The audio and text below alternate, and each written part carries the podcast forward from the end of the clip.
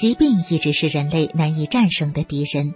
尽管目前的医学很发达，但是仍然有很多人生活在病魔缠身的悲苦之中。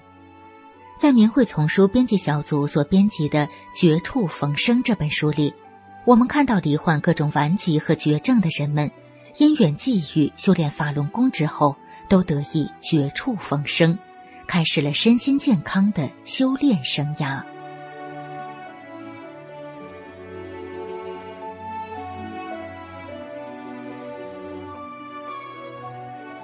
明慧广播电台，欢迎收听《明慧丛书·绝处逢生》。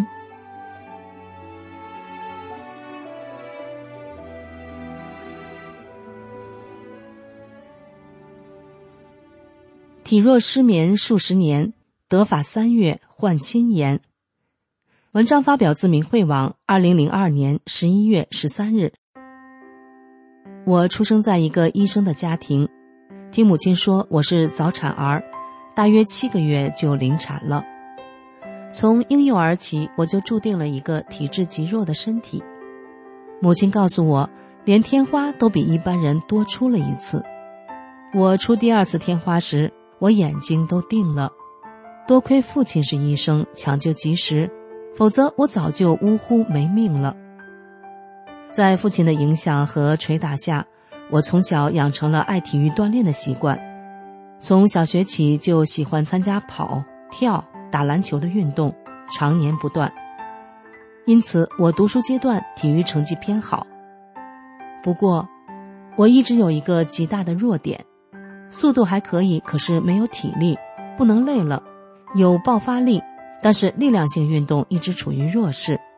我的身体外形精瘦，口味欠佳。我读书精力也不太充沛，几乎从来没有出现过精力过剩的现象。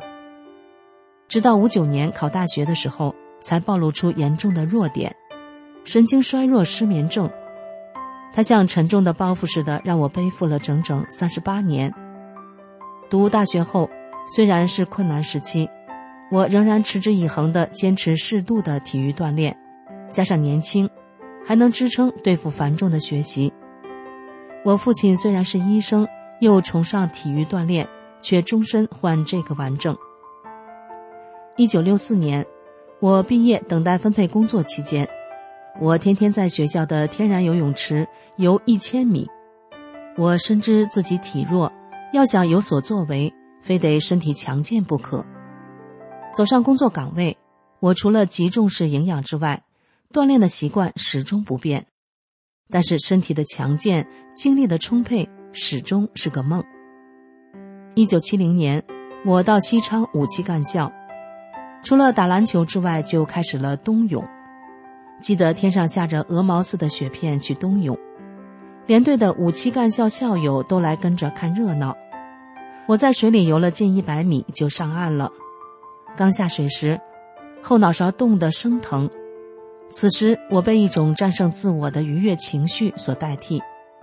擦红身体，穿上衣服，我就被拥着回到了连队。虽然这一年身体的自我感觉蛮好，可以连续应付两场篮球比赛，但之后先前的严重失眠又阴影般的笼罩着我，使我打心底高兴不起来。我始终缺乏年轻人那种充沛的精力投入到学习工作之中，我的肠胃。也一直缺少青年人的健康。一九七一年，我回厂后结了婚，到陆续有了两个小孩后，加上忙于工作，身体健康明显下降，失眠更露骨的表现出来。当时我三十多岁，还可以用低剂量的安眠药对付失眠，以维持工作和学习。当我感到从前的锻炼已经维持不了，需要另找出路时，就选择了打太极拳，一直坚持了二十多年，这也给我带来了一些益处。偶尔出现的骑自行车下车右脚触地时，瞬间麻木失去知觉的现象没有了，但失眠这可恶的顽症，却随着年龄的增长越来越严重。一九九七年九月，我退养前，为维持睡眠，已经每天服用五片安定。中午午睡还得喝一瓶啤酒麻醉神经，几乎天天如此。酒和安定都是损害肝脏的。我年轻时患慢性肝炎，虽然已经治愈，但肝功能长期不好。近一米七的身高，我的体重始终在八十九、九十斤左右。精力差到一旦晚上少睡一点，白天看电视都感到头痛，看报纸仅仅只能走马观花，头胀痛的看不下去。如果硬撑着，就招来晚上更不能入睡，失眠更厉害。即使睡了八个小时，猛地看书也会招来严重失眠。吃一个鸡蛋还可以，吃两个就拉肚子。牛奶喝多了也得拉肚子。晚饭多吃一点，吃好一点也不消化。再渴，晚上也不敢喝水，否则起夜后就再难以入睡。过年，我骑车到远隔十几里地的弟弟家，回家就累得难以入睡。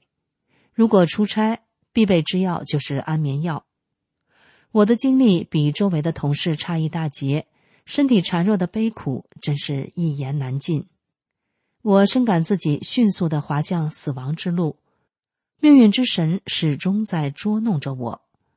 虽然什么中西药都吃了，一些难凑齐的偏方也吃了，物理疗法的工具至今在家里躺着，周林频谱仪、梦神。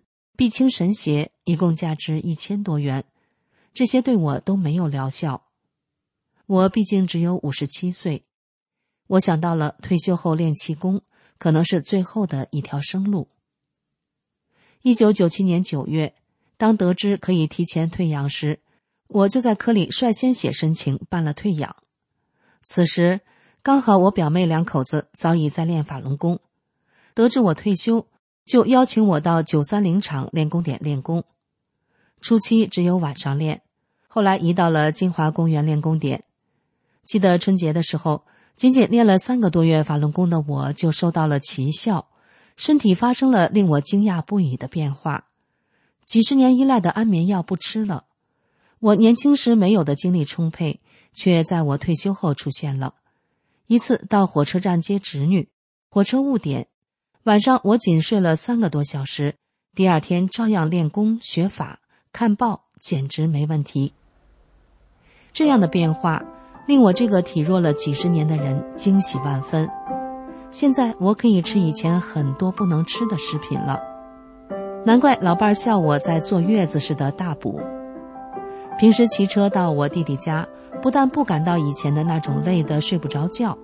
还可以第二天照样骑车到另一个距离差不多远的弟弟家玩，气色也变好了，体重由几十年不变的九十多斤增加了二十六到二十八斤，亲戚朋友、同宿舍的同事都一致公认我身体变好了。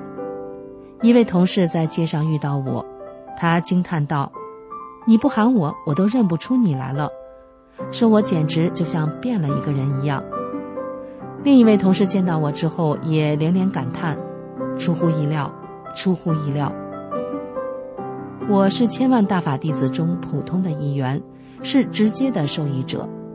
这种受益令我永生难忘，不论什么力量都不可能改变我修炼大法的决心。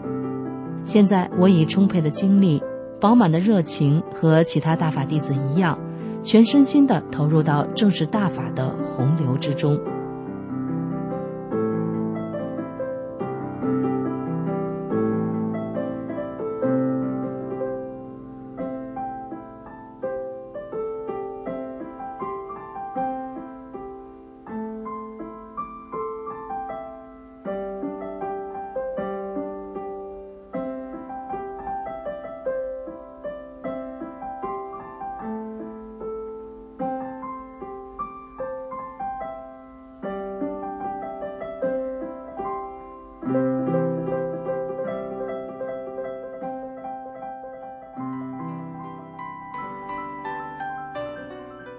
听众朋友，您正在收听的是《明慧丛书》《绝处逢生》，欢迎继续收听。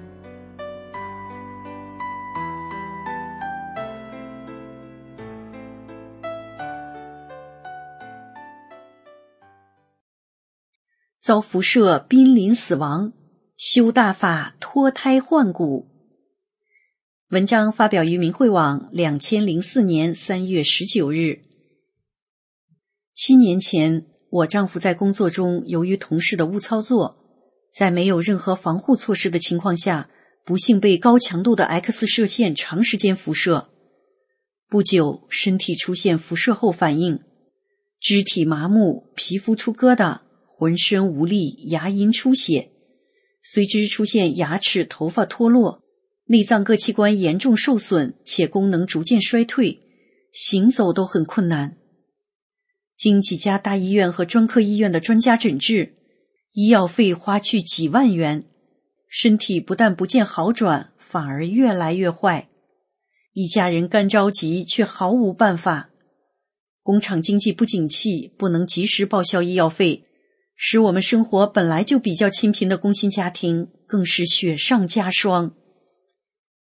望着身体越来越弱，无助的在死亡线上挣扎，将要离我而去的丈夫，我常常以泪洗面，真是肝肠寸断。就在我们夫妻心力交瘁、走投无路的时候，一位了解了我们情况的同学为我的丈夫送来了李洪志师傅的转法轮，引导我丈夫得了法，走上了法轮大法的修炼之路。他如饥似渴的一遍又一遍的通读转法轮，得法后身体一天比一天好，药也不吃了，渐渐的一些不良嗜好也戒掉了，身体和思想都得到了彻底的净化，真是脱胎换骨的变化。在这过程中，我也得了法，通过一段时间的修炼，我多年的气管炎、风湿等多种疾病都消失了。我们全家又恢复了健康幸福的生活，我们由衷的感谢师傅，是大法救了我们全家，我们绝不辜负师傅的慈悲苦度。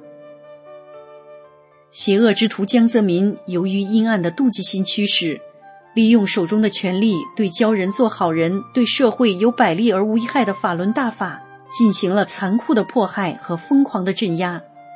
虽然他们采用了古今中外最卑鄙无耻的伎俩，用谎言欺骗世人，但是却阻挡不住善良的人们对事实真相的了解。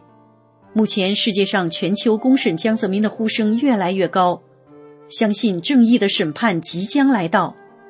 敬请世人了解法轮大法，牢记真善忍，牢记法轮大法好，会使您受益无穷。